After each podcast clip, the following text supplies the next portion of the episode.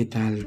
Pitágoras, Centro del Pensamiento, tu canal preferido para acompañarte en tus ratos libres. Recuerda en degustar una rica y caliente taza de café. ¡Qué buen aroma! Bien como de costumbre los saludos fraternos y especiales para todas las personas conectadas, como de costumbre, con Pitágoras, centro del pensamiento. Qué bueno. De nuevo en Bogotá, la capital de la República de Colombia. Una noche bastante fría. Pero bien, acompañado de una rica y caliente taza de café. Qué bueno. Te pregunto, ¿qué experimenta el alma una vez llega ella al cielo? Dicen los que saben que todo lo que está arriba y todo lo que está abajo está todo incluido en la mente del ser humano. Esto explica que todos los mundos, tanto superiores como inferiores, se incluyen en la mente de este ser humano. Y además, toda la realidad dentro de esos mundos es solo para la mente del ser humano. Por ello, aquella frase que el todo es mente, el universo es mental, ya que el ser humano, a través de su observación continua, allá al universo, lo expande profundamente Nada hay fuera de la mente del ser humano. Sin la mente no tendría noción de nada.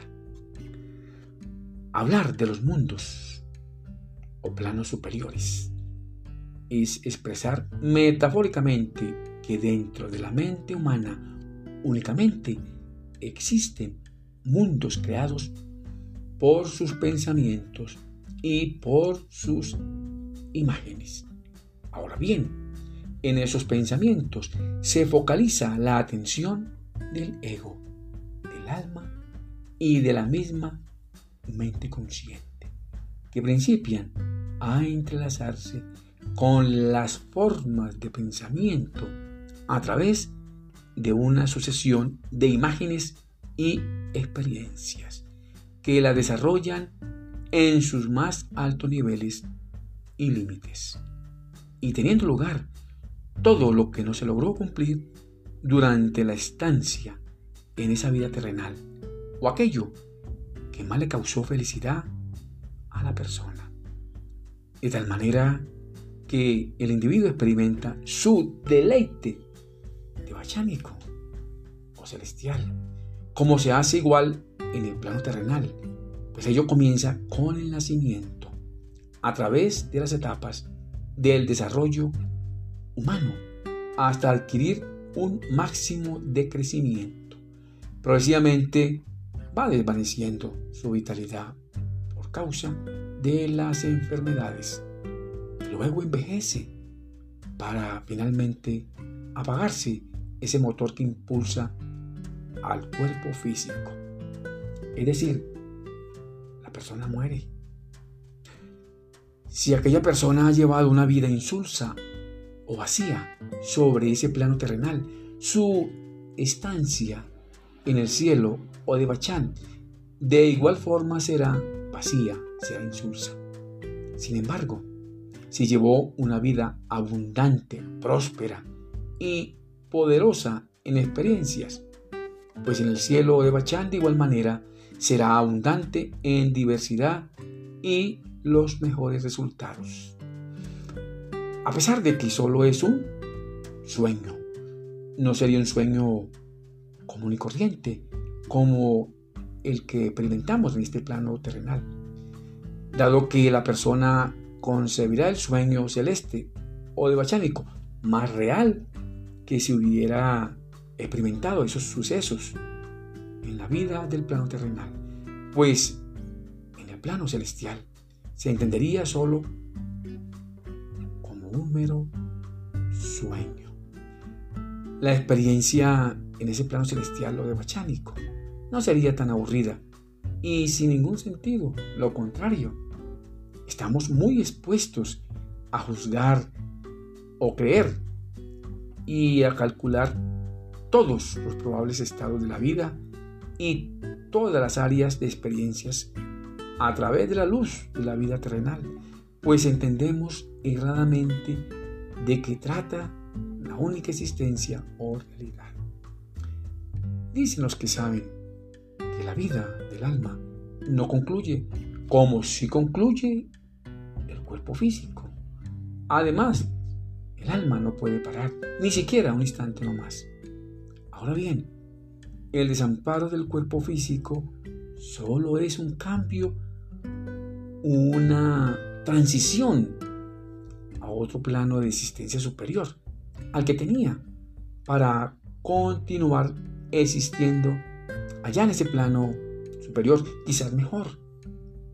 Pero como las sutiles vestimentas, esos ropajes allá del cielo o de Bachán son más perdurables que las que se utilizan en este plano físico o terrenal, pues las causas o principios espirituales, psíquicos y éticos difieren más tiempo en desarrollarse y terminar en aquel plano celestial o devachánico que sobre este plano terrenal. Por ejemplo, el sistema molecular que se constituye en nuestro organismo si no estuviera sometido a la ley de la química que en general rigen o gobiernan el mundo de lo físico, pues en aquel momento viviríamos mucho tiempo en este cuerpo físico y en este plano de la acción. Igual como se hace en aquel estado celestial o de bachánico. A decir verdad, ¿para qué una vida quizás demasiado extensa? Una vida imperfecta y llena de sufrimientos, de tormentos, de angustias, de dolor y de una presión total por parte de la sociedad afanosa en evolucionar. Sería desalentar el disfrute de nuestra alma y hacerla sentir obligada a aguantar más de lo que sufre un ego individualista. Te invito a meditar allá en tu lugar secreto, en silencio y en reflexión, sobre este Salmo 90. Abro comillas. Acabamos nuestros años como un pensamiento. Los días de nuestra edad son 70 años. Y si en los más robustos son 80 años, con todo, su fortaleza es molestia y trabajo, porque pronto pasan y volamos. Quizás volemos, pero no regresemos. No sabemos. Nadie ha venido a manifestar si en verdad volvemos.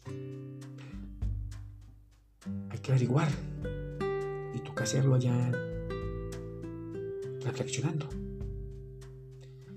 y no ver este salmo de una forma muy literal. Este salmo tiene secretos escondidos que solamente los especialistas, como los cabalistas, lo entienden mejor. Qué bueno, te deseo muchos éxitos para ti, tu familia y tus amigos. Que mi Dios el grande los bendiga y los proteja. Nos vemos en el próximo episodio y gracias por escucharme. Qué bueno.